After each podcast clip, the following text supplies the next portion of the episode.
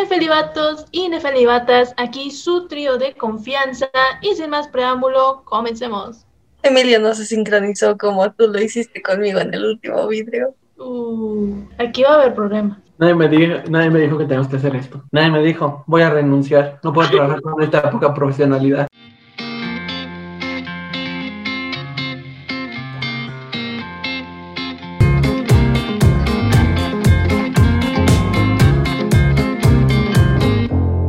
Y bueno, amigas y amigos nefelibatos, el día de hoy tenemos un tema el cual veníamos guardando desde hace tiempecito y como está el mundo hoy en día, dijimos, ya vamos a sacarlo, vamos a hablar de él, ¿por qué no? ¿Qué podría salir mal, no? La pregunta del millón de dólares, ¿qué podría salir mal?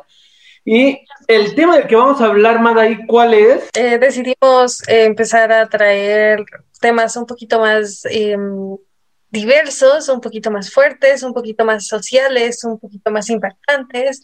Y ahora que se está dando mucho lo de las nuevas políticas de WhatsApp, nos pareció una buena idea comenzar a hablar sobre redes sociales, eh, monopolio, lo bueno, lo malo, lo que surja. Yo creo que antes de ir de lleno ah, con el tema, yo creo que la pregunta que nos tiene aquí es, ¿qué demonios le hemos hecho a las redes sociales?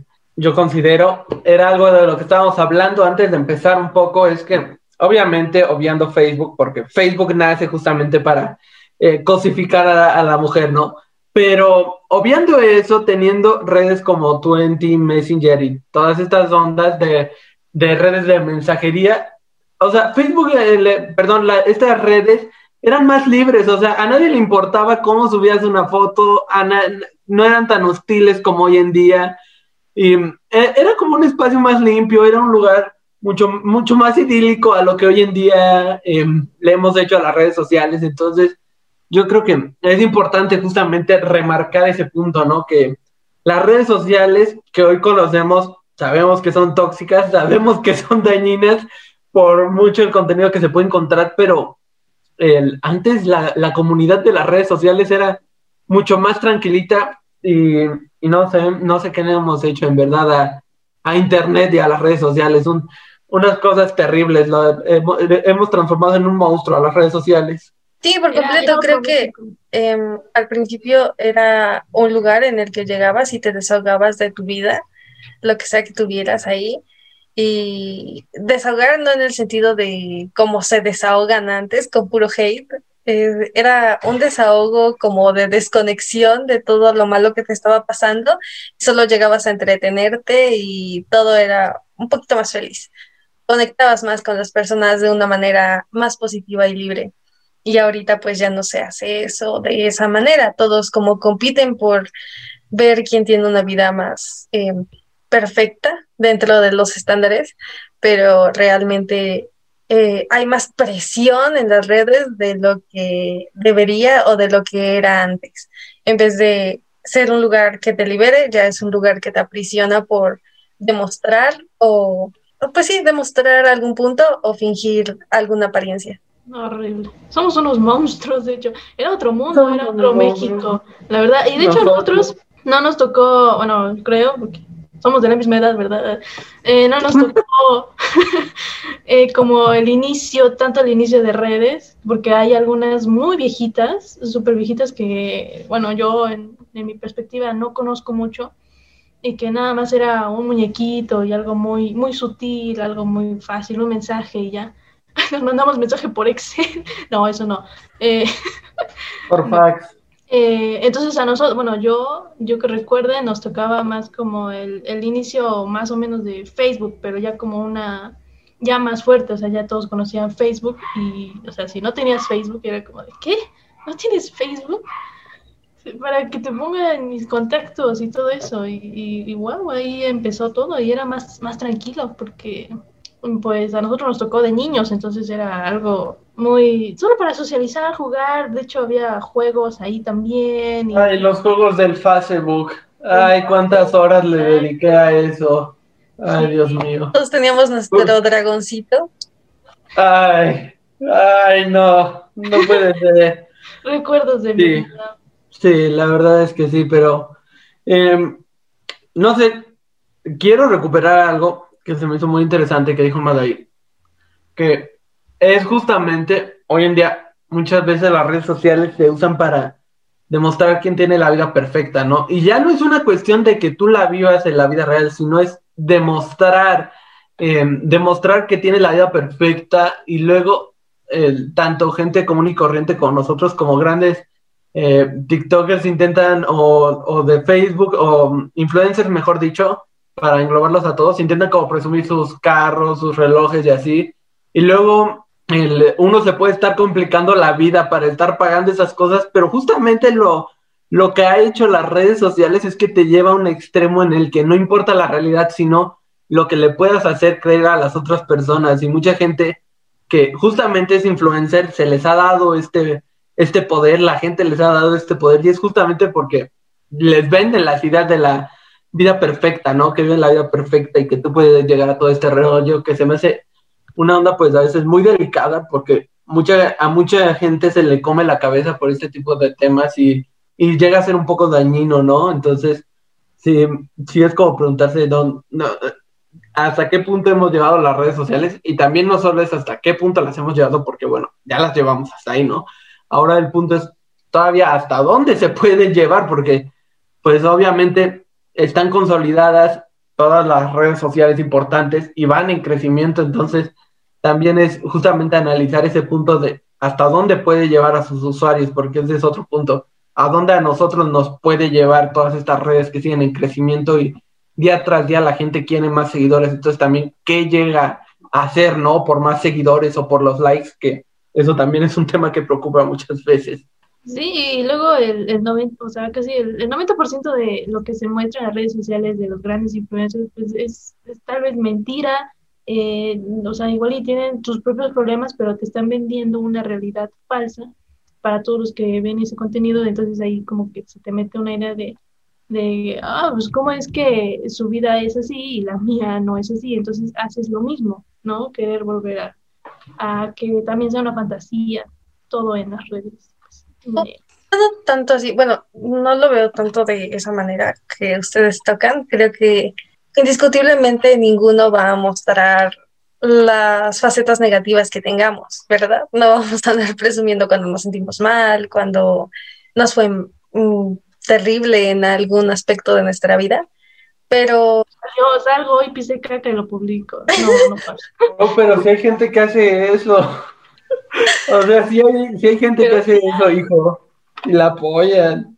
Pero no, bueno, pero creo que un punto importante aquí no es tanto lo que, bueno, mm, no sabría cómo explicarlo, es como realmente nadie va a mostrar las cosas negativas, pero no por eso tenemos que estar compitiendo por ver quién tiene la mejor vida o andar envidiando cosas que pues realmente no es ni la mitad de lo que se vive, como dice Vero, hay muchas cosas que o son falsas o se esconden y nosotros nos dejamos llevar mucho por esa competencia con las demás personas por ver el, em, pues, quién tuvo un mejor día, quién tuvo un mejor año, quién logró más, quién tuvo más éxito material. Y pues también como tocaba un punto muy importante Emilio, nos preocupamos tanto por demostrar una felicidad que realmente nos olvidamos de vivir esa felicidad y de tener esa felicidad justo ahora y en este momento. Es algo preocupante, ¿no? Pero yo creo que si nos quedamos estancados aquí nos vamos a deprimir todos juntos ya. Entonces, no sé si les parezca que pasemos al primer punto, ¿no? Que tenemos en nuestras poderosas listas que obviamente preparamos años antes de grabar esto. Que es, que es el, punto se titula redes poderosas, ¿no? ¿Y a qué le vamos a llamar redes poderosas, Berito? Claro que sí, pues son las eh, grandes potencias, eh, las grandes plataformas, las grandes redes sociales que son más utilizadas eh, en el mundo en sí, que pues vendrían siendo Facebook, Instagram, Twitter y YouTube. Son las que consideramos, nosotros son los, los grandes monopolios de todo esto. Y bueno, yo creo que es interesante analizar todas estas eh, plataformas, eh, ok, eh, se vuelve todo un rollo muy interesante analizar estas plataformas porque justamente son, eh, son enormes, son, son plataformas que han sabido sobrevivir, han sabido innovar y se mantienen hoy en día. Y, y claramente va cambiando como los usuarios se van desarrollando en ellas, cómo es que las mismas plataformas se empiezan, empiezan a cambiar ya sea desde eh, como iniciaron hasta hoy en día, porque pues obviamente está este rollo de la competitividad y sobrevivir, atraer usuarios, entonces pues todas las redes de, sus orígenes hasta hoy en día han cambiado muchas cosas y, y, se vuelve interesante ver estas potencias porque justamente es, es este punto como lo mencionó eh, que son las redes poderosas, los monopolios que se han hecho, porque el, ya eh, por decirlo así, ya el juego está colocado, o sea, el, ya tenemos a estos pilares enormes de redes sociales a los que la mayoría recurrimos para, pues, mantener nuestras redes sociales. Y justamente cuando intenta salir una nueva, no puede competir, se le hace imposible porque el mercado se la traga, que fue, por ejemplo, pues lo que pasó con Instagram. Cuando empezó a crecer, Facebook se dio cuenta del potencial que tenía y dijo, presta para acá y se la quedó, la compró y, otras redes han denunciado que pues justamente no, no pueden sobrevivir ni una semana porque estos grandes la, las opacan. Entonces, pues, para nosotros como usuarios, pues muy chido, ¿no? Disfrutamos de las plataformas, pero, insisto, hay muchas cosas detrás que a muchas personas les fastidia totalmente que justamente se tenga, tenga tanto poder esto y pues resulte que no se pueda competir para nada, ¿no? Es lo que tocábamos, bueno, hace rato ya teníamos una plática previa, pequeñita, eh, sobre la competitividad insana entre redes sociales, cuando las actualizaciones realmente solo buscan, pues es que no sé si sea atraer más a las personas o por lo menos que no se vayan, como en el caso de Instagram, se acaba de actualizar con los Reels, que pues es muy parecido a TikTok, entonces puede que vuelva a desaparecer como Musically en su momento y este, o luego Twitter que agregó sus historias, ¿para qué? ¿Quién sabe? Solo estorban. Pero ahí están, existen. Y pues este, pues las historias salieron de WhatsApp y se fueron para Facebook y así todo este tipo de cosas y luego pues no sabemos realmente cuántas actualizaciones nos han dado novedosas que fueron copiadas de redes más pequeñas que como dice Emilio realmente ya no pudieron sobrevivir los filtros, si no mal recuerdo, pues vino de Snapchat, lo primerito de filtros. Y luego, como todas las demás redes los tomaron, realmente ya nadie recuerda Snapchat. bueno, perdón por interrumpirte, pero por ejemplo, yo creo que Snapchat es un tema muy curioso porque como dicen, nadie lo recuerda, pero por ejemplo, Snapchat tiene aún una, una gran fuerza en Estados Unidos, pero es el único lugar en el que logró sobrevivir, porque los demás países, otras redes, como ya llámese Instagram, que es lo más parecido, el, se, se, la tragó, o sea, y Snapchat estaba en un punto de, de gloria, o sea, Snapchat era, era, era el Instagram, ¿no? De hoy en día, y Snapchat le iba súper bien, pero justamente empezaron a, eh, compraron Instagram, empezaron a invertir, le fue imposible sobrevivir en otro país que no fuera Estados Unidos. Y como dices, pues ya, ya es muy poca la gente en otros países que recurre a esta a Snapchat, sino que recurre pues a su a su reemplazo inmediato que fue Instagram. Entonces pues se vuelve, insisto, es un tema muy interesante ver cómo van y vienen las redes sociales, pero en su mayoría las que se quedan pues ya sabemos eh, cuáles son o de quién son o de quién van a ser, porque también ese es otro punto, ¿no? El, ya sabemos pues que va a pasar a manos de, de, los grandes dueños de las redes sociales de hoy en día, sino no que vaya, el, no es como que veamos a un nuevo jugador en, en, el tema de redes, sino que justamente ya sabemos que pues está entre pocos y si una red llega a tener eh, futuro éxito, pues es las grandes dicen, ah, vente para acá. Entonces, pues eso es lo que en verdad pues muchas veces no, no es como que esté tan chido ver que, queden pocos porque pues recurren al tema de copiar ideas, de... El, y yo creo que lo que más se ve, en lo que más se ve es lo que justamente decía ahí de las historias. O sea, ya todas las, las redes de hoy en día tienen historias y, por ejemplo, yo eh, me pregunto en Twitter y en Facebook, ¿para qué quiero historias? No quiero ver historias, o sea, Veo, eh, las historias de la misma historia en Facebook, en Instagram y en Twitter de una sola persona, la misma, ahí todas, ahí. Bien. Y aparte es una basura total visual porque pues Twitter era limpio, o sea, Twitter estaba muy bien hecho, muy limpiecito y de repente ver esas bolas ahí azules porque nadie las ve, nadie las abre, a nadie le importan las historias en Twitter y justamente ahí están para estorbar y, no se van. O sea, son cosas que me pregunto, ¿por qué, por qué hicieron esto? Sí, pero aparte también es eh, este tema de que pues como decía Emilio ahorita, irse innovando para sobrevivir, pero una cosa es innovarse realmente para sobrevivir en este mundo tan cambiante y otra cosa es simplemente estar agregando lo mismo en todas las redes. Eso ya ni siquiera es competencia, ni siquiera es buscar innovación, ni siquiera es una actualización digna digna de, de, los usuarios y el hecho de que solo sientan que por ser los grandes tienen derecho de hacer cualquier cosa y meter lo que sea y eso va a ser alabado, bueno, mm, no lo sé. Hasta cierto punto, pues no, no permiten que haya apertura a nuevas ideas de otras redes, pero tampoco realmente se innovan por completo y dan eh, herramientas que que llamen más la atención de las personas. Pero sorprendentemente ahorita, o sea, si quitamos los grandes, los grandes monopolios, eh, salió a flote TikTok, que es una nueva, nueva plataforma que, que no, no, tiene mucho, pero ya está a la par de grandes plataformas como Facebook, Instagram, y creo que, o sea, su gran, o sea, lo que le ayudó mucho es que es igual a las historias de Instagram y que ya te metieron en todos lados, porque son videos cortos, son videos cortos y entretenidos que fácilmente atraen la atención de la gente, entonces eso, de, eso se agarraron y ya de ahí salió toda la idea de TikTok y fue... sí, yo, pero siento que con TikTok justamente pasa un punto interesante que es el que tocas que supo agarrar y supo atraer. Eh, o sea, volteó a ver a los grandes y dijo, esto me gusta, esto creo que me puede servir, pero lo hizo a su manera. Eh, logró hacer una red que atrae a muchas personas, tiene, pues como todas las redes, diversos contenidos, pero la manera en la que está hecha está justamente para que te atraiga y te enganches y digas, voy a ver un TikTok y termines viendo 300 TikToks.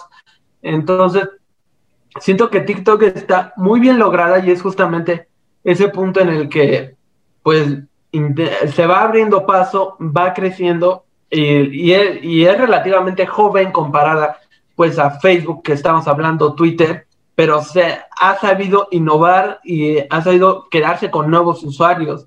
Entonces también está interesante ese punto que es justamente lo que decía Magaino, que pues más de lo mismo y pues llegar a cambiar un poco. Bueno, recordar que realmente TikTok no es una idea como completamente novedosa, porque en su momento fue Musically, en su momento fue Vine, pero ahorita tomó mucha fuerza y aquí regresamos a la competencia insana porque Instagram mete reels. Aquí yo creo que no solo es la competencia insana, sino que, por ejemplo, lo que vio Instagram eh, es justamente cuando el Estados Unidos, bueno, el presidente de Estados Unidos dijo, vamos a sacar a TikTok porque es una red de espionaje y, dijo cosas muy extrañas, como siempre dice. Justamente ahí Instagram, es este punto de la competencia insana, dijo, ah, entonces está teniendo problemas.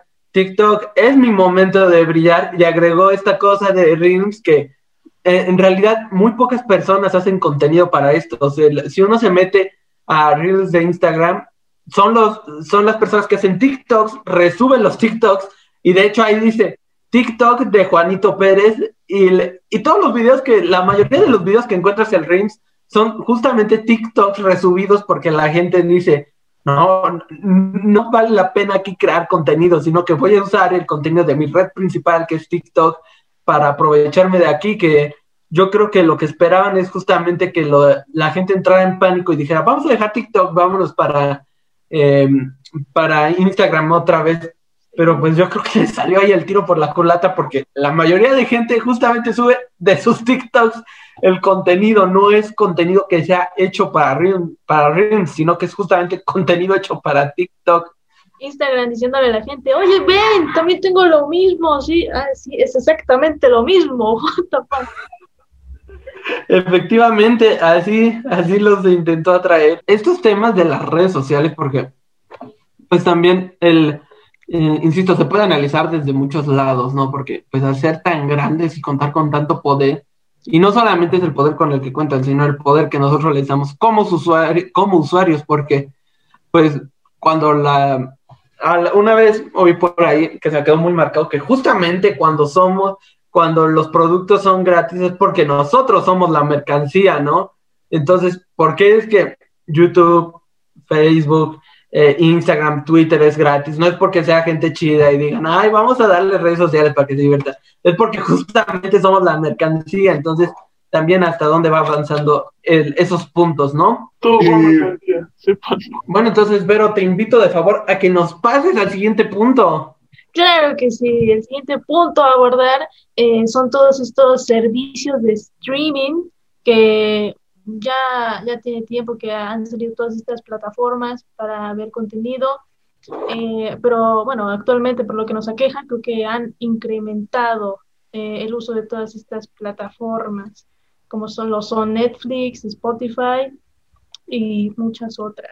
Justamente yo creo que el fenómeno de los servicios de stream es algo otra, otra cosa súper interesante, porque pues el primer servicio de stream que, que, cobró fuerza fue justamente Netflix, ¿no? A Netflix nos, eh, nos llega este, este servicio a todo el mundo, ya sabemos, pues a Latinoamérica nos llega después, todos estos servicios, pero justamente llega a todo el mundo, revoluciona y en Latinoamérica escuchamos, es que tienen un servicio en internet que lo rentan y ven las películas que quieren y nos volvimos locos, o sea, sí, no, no pudimos entender lo que significaba eso, porque pues aquí no, no tenían fuerza esos sistemas, insisto, todas estas plataformas llegan después a Latinoamérica, llegan primero al resto del mundo, entonces nosotros oímos, ay, ¿qué será eso?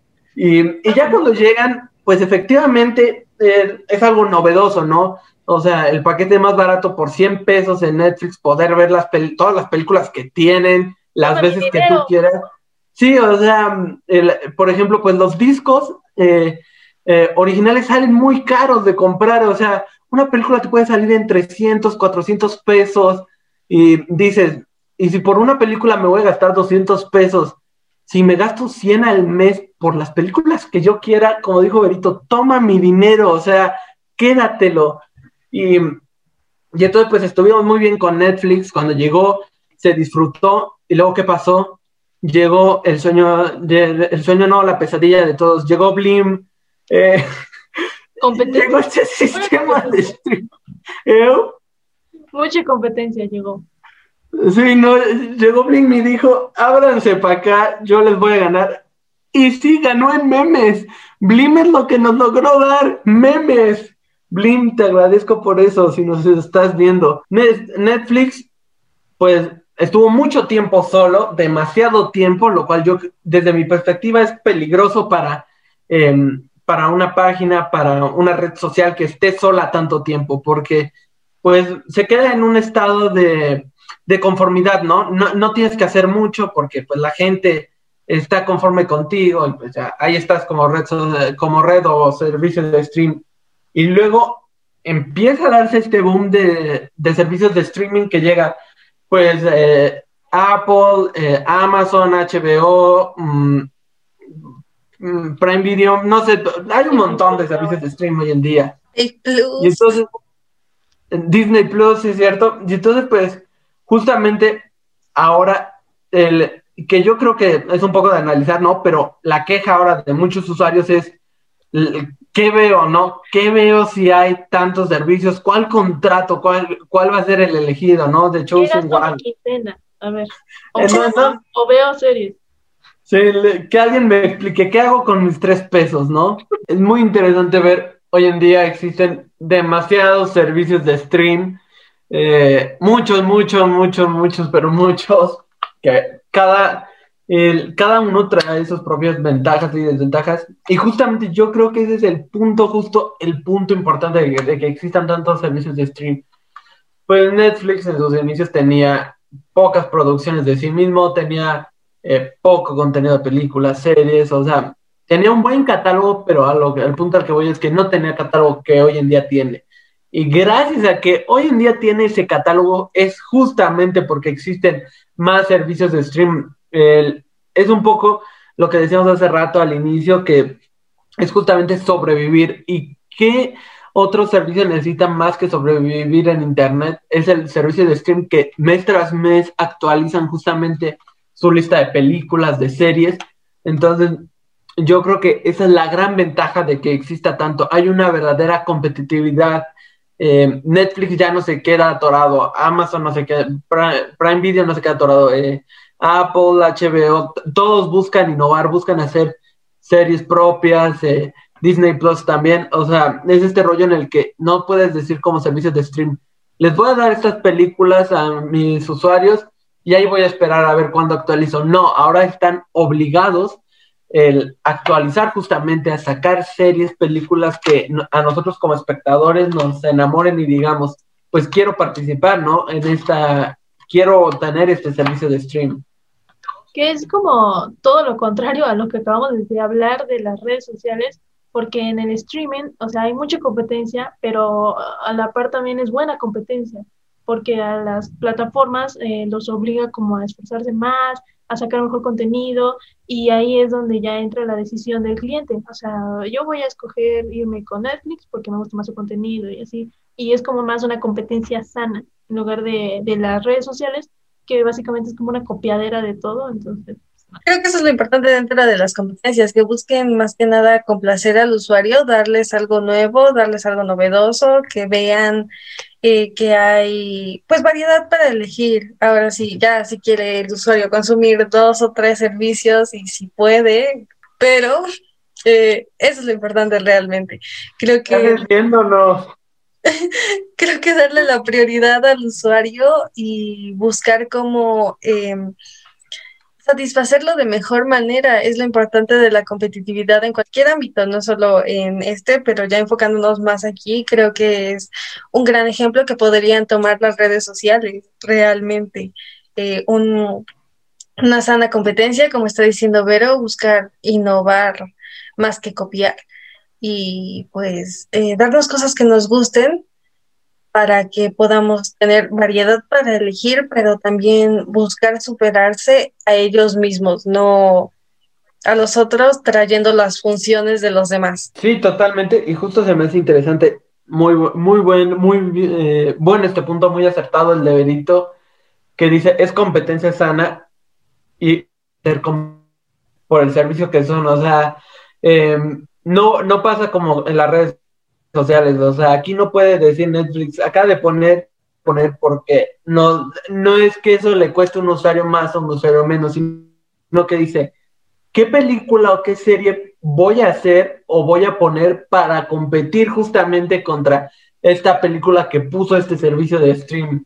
O sea, se vuelve una, siento que se vuelve una mucho mejor competencia que como hace rato decíamos en las redes sociales que todos dijeron, vamos a poner historias, vamos a poner historias, ¿no?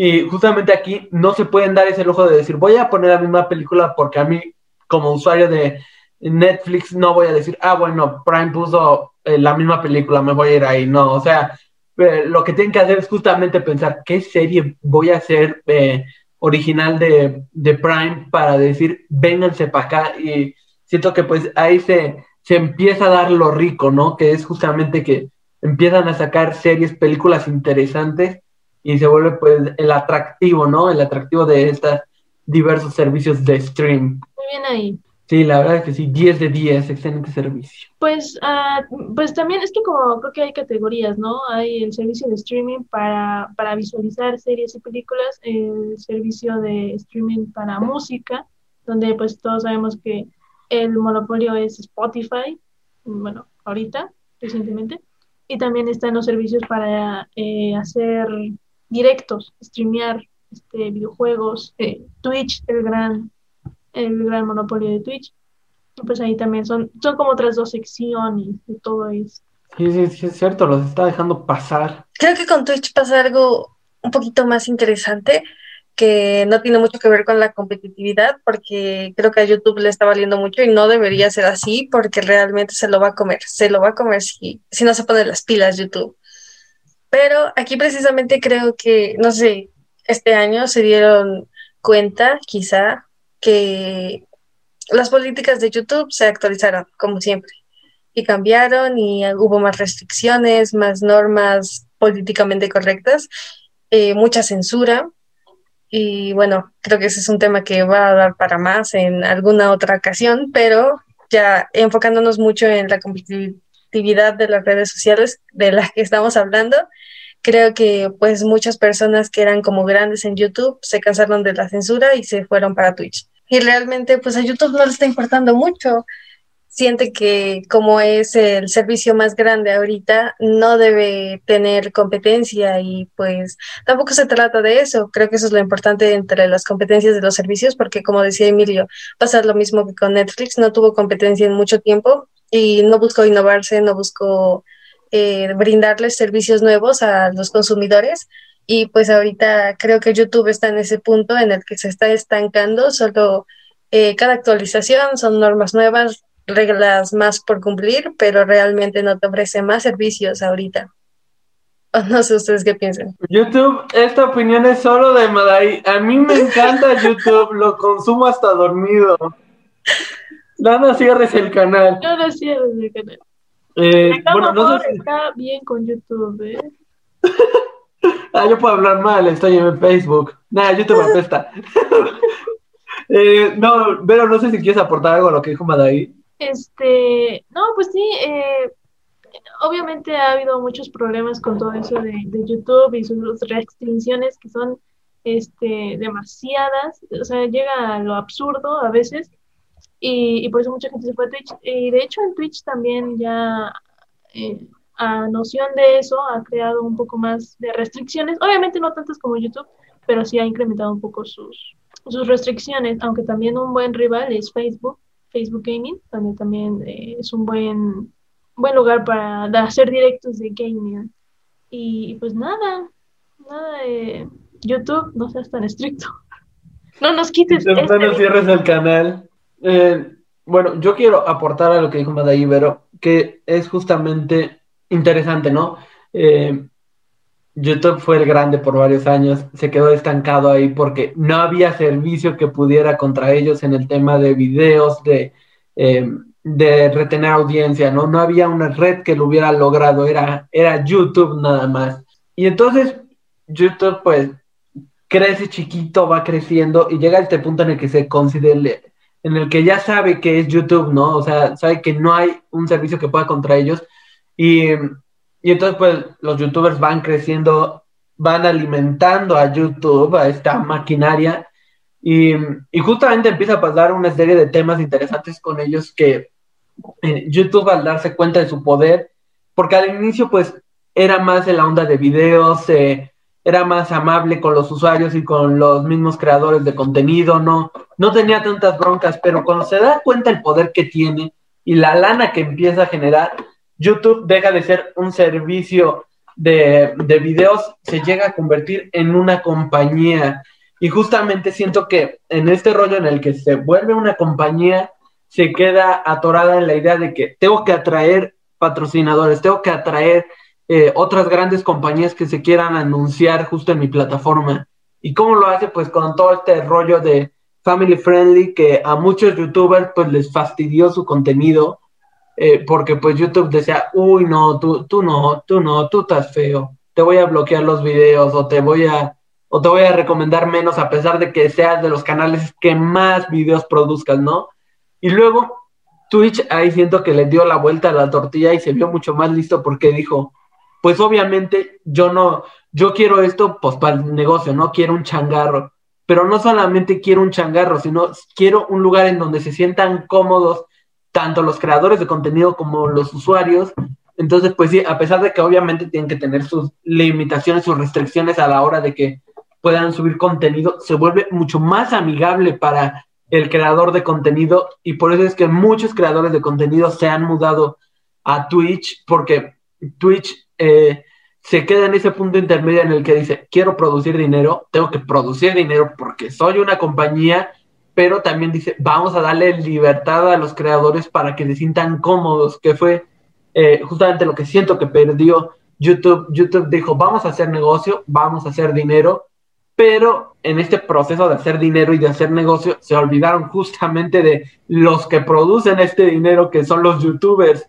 Entonces siento que Twitch logró hacer logró hacer esa combinación muy hermosa que pues ha logrado que hacer que grandes youtubers de años en YouTube se muden a Twitch y lo vean como la solución y es lo que ha permitido que también Twitch vaya creciendo año tras año como, como se puede ver que pues como sabemos hay muchos eh, muchos no sé el nombre que, que tenga la, las personas de Twitch que crean contenido pero hay mucha gente en Twitch que son enormes y, y, su gente los sigue y entonces pues eso es lo que justamente está, está viendo Twitch, no quedarse nada más en el tema del negocio, sino también pues permitirle a sus usuarios que, que puedan tener un poco más de libertad a la hora de generar su contenido. Pues ya está decidido. El siguiente video va a ser en Twitch. Transmitido por Twitch. Transmitido en vivo por Twitch. Sí, sí, sí. Y como no discriminamos redes, el próximo en OnlyFans. ¿Cómo no? ¿Qué? ¡Ah, qué caray! Público difícil. No, no me esperaba esto.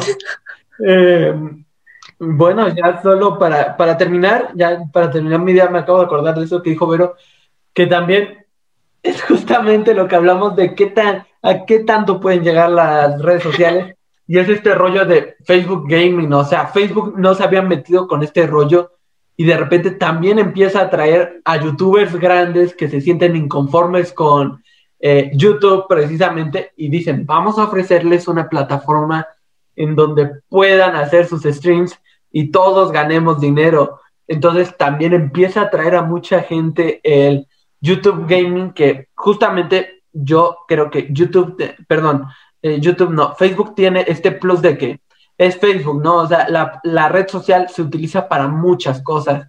Entonces, pues Facebook se da cuenta que es el gran de las redes y dice, pues no tienes que salir de mi red para ver a tu eh, streamer favorito, youtuber favorito que justamente decidió mudarse con nosotros. Entonces, solo te vas al apartado de gaming y ahí ya encuentras. Entonces, siento que también aquí Facebook ha visto pues un poco innovarse en este punto y ha sabido alimentar a, alimentar a su propia red, ¿no? A, nosotros como usuarios, darnos, darnos cosas. Facebook es mañoso. Mark Zuckerberg es mañoso. sabe, sabe qué hacer. me gusta, me gusta tu definición. Facebook es mañoso.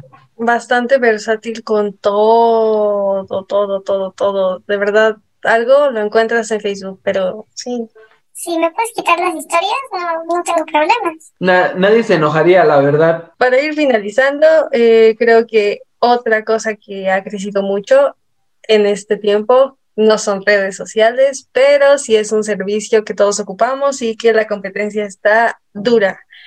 Servicios de videollamada, Zoom, Meet, Teams, Em, Dijo la 11. No, obviamente eh, a raíz de lo que está sucediendo ahora en el mundo, eh, mucha, este, casi todo el mundo, de trabajadores, estudiantes, eh, se han visto en cuestiones de usar estas plataformas de videollamadas, como todas las que mencionó Madai, y, incrementaron mucho. O sea, Zoom de repente dijo, ¿what? ¿Qué está pasando? y ahora es un, monopolio nuevo, Zoom.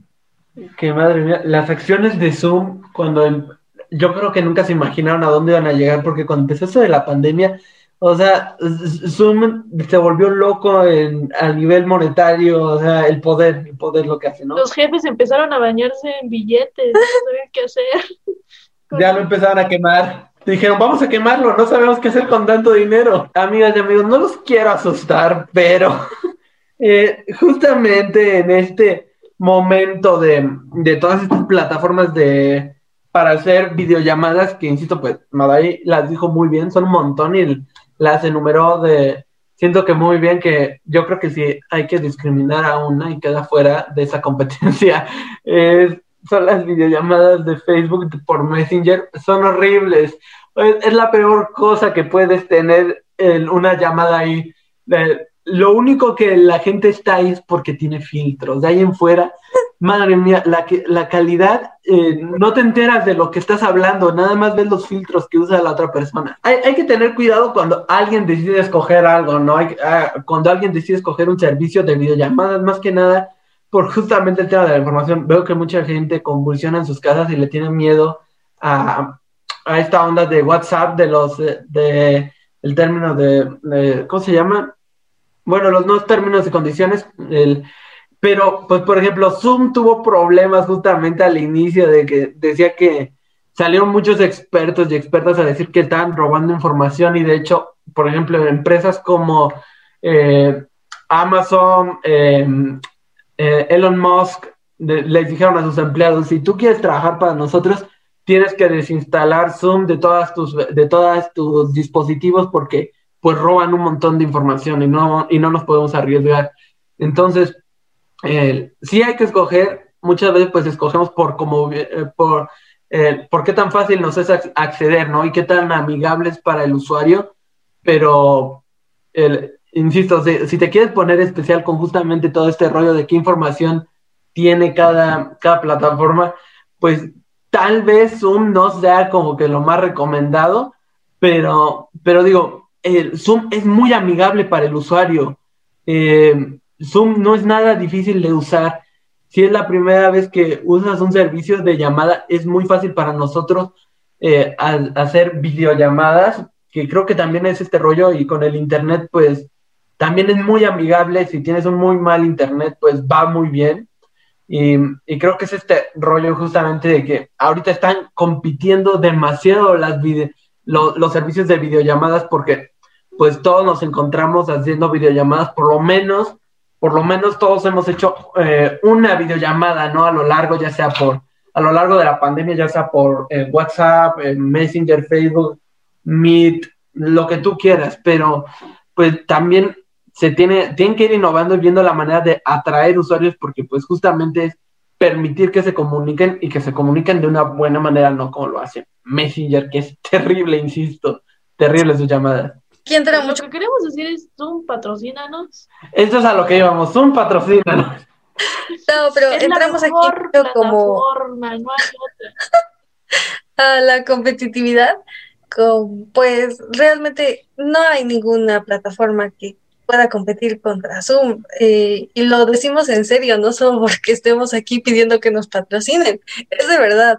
Eh, nosotros antes de antes de empezar todo esto, pues estuvimos checando varias, varias, varias plataformas y la verdad es que ninguna se ha comparado. Eh, se les va la señal, se le va la cámara, el audio, de repente no puedes conectar tus dispositivos bien, no todas encajan. En Teams también, luego se cae la plataforma y se cae todo. Eh, estuvimos probando Skype y bueno, el tema de compartir contenido está durísimo. Madre mía, Skype, Skype, se me había olvidado. ¿Cómo va Skype? Hay que recordar eso. Madre mía, yo he visto tortugas correr más rápido que Skype. Ay, Skype, por eso, hablando de competitividad, por eso se murió Skype, porque se la tragaron otros servicios de videollamadas. Por eso te moriste, Skype, porque no supiste ir bien. O sea, Skype igual estaba eh, se me había olvidado Skype, estaba en la joya, era la joya para las llamadas, las videollamadas. No había otra manera de hacer videollamadas que no fuera por Skype. Y, de repente apareció eh, otros servicios de videollamadas que se tragaron a Skype y, ya nadie usa Skype. Sí, es cierto, Skype. Se me había olvidado. Saludos, Skype. Creo que alguien estaba haciendo la competencia y como que se trabó, dijo, ¿qué hago ahora? ah, ah, qué caray. Pero pues sí hay que tomar eso en cuenta. Es importante también los profesores tómenlo mucho en cuenta porque a veces se nos va a nosotros y no es que no queramos responder. También, como un tema que tocamos hace poco en el podcast pasado, si no lo han visto, aquí va a estar. Sí, creo que ahorita Zoom no tiene realmente competencia que valga la pena, porque de que hay muchas plataformas, las hay, pero competencia realmente que sea fuerte y que diga, ay, no, si está compitiendo a la par contra Zoom, pues realmente no. Nada más, este, creo que hay una plataforma muy buena. Eh, no quiero estar aquí patrocinando gratis, pero mucho menos porque es este. Pero... es la de las videollamadas de Telmex. No sé si alguna vez las han probado, pero por ejemplo, nosotros la probamos con una clase y es como el Zoom mejorado. Está padrísimo, pero se cobra. Entonces, yo creo que esa es la ventaja que tiene Zoom. Lo único malo son los 40 minutos, pero de ahí en fuera, padrísimo. Ah, bueno, y el robo de información, ¿verdad? La profesora nos cobró. Lo que nos preocupa en realidad es que nada más nos den 40 minutos, olvida mi información. No, todo lo bonito es gratis en esta vida, pero bueno, se, agradece que Zoom funcione tan bien. Pero nosotros somos bonitos y somos gratis. ¿eh? Suscríbanse. ¿Eh? Entonces compártanos y suscríbanse, ¿cómo no? Ahí está la promoción. Este, no, pues yo nada más me quedé con con lo de streamers de música, que me acordé que el primero que yo conocí, así como, no, no era como tal streaming, pero era para buscar música. Muy viejito, era Ares. No sé si alguna vez lo conocieron o no así. Por supuesto que sí. Sí, era, era ese, ese utilizábamos para buscar música y buscabas lo que sea y te aparecía algo, pero algo te parecía. Y, y nada más me remonté a eso no sabías lo que te podía parecer y esto es cierto, o sea, te, de repente habían canciones con títulos muy extraños, pero te aparecía algo, te aparecía algo. Sí. Entonces pasamos de Ares a Spotify, ay, ¿cómo pasa el tiempo? A, mimir. Pues, eh, no, eh, eso ha sido pues, pues todo nuestro, nuestro conocimiento y nuestra opinión acerca de todos estos monopolios de redes sociales, de servicios de streaming, y todo lo que opinamos y toda la competencia que hay entre ellos, que a veces es sana, a veces es, es mala, todos se copian de todos, pero seguimos avanzando. Y por supuesto, aquí nosotros vamos a seguir al pie del cañón con mucho más videos, ¿cómo no? Y bueno, mientras Zoom y YouTube nos lo ya procedemos a, por supuesto, aquí y nuestros internets, eh, aquí vamos a seguir. Y bueno, yo creo que no ya no hay que alargar lo que ya tiene fin. Y bueno, Mada, ¿nos hacen los honores, por favor? Por supuesto que sí. Entonces, pues esto fue todo. Recuerden que esto solo es nuestra opinión. Si tienen una opinión diferente, la pueden dejar aquí abajito o... No, pues aquí abajito.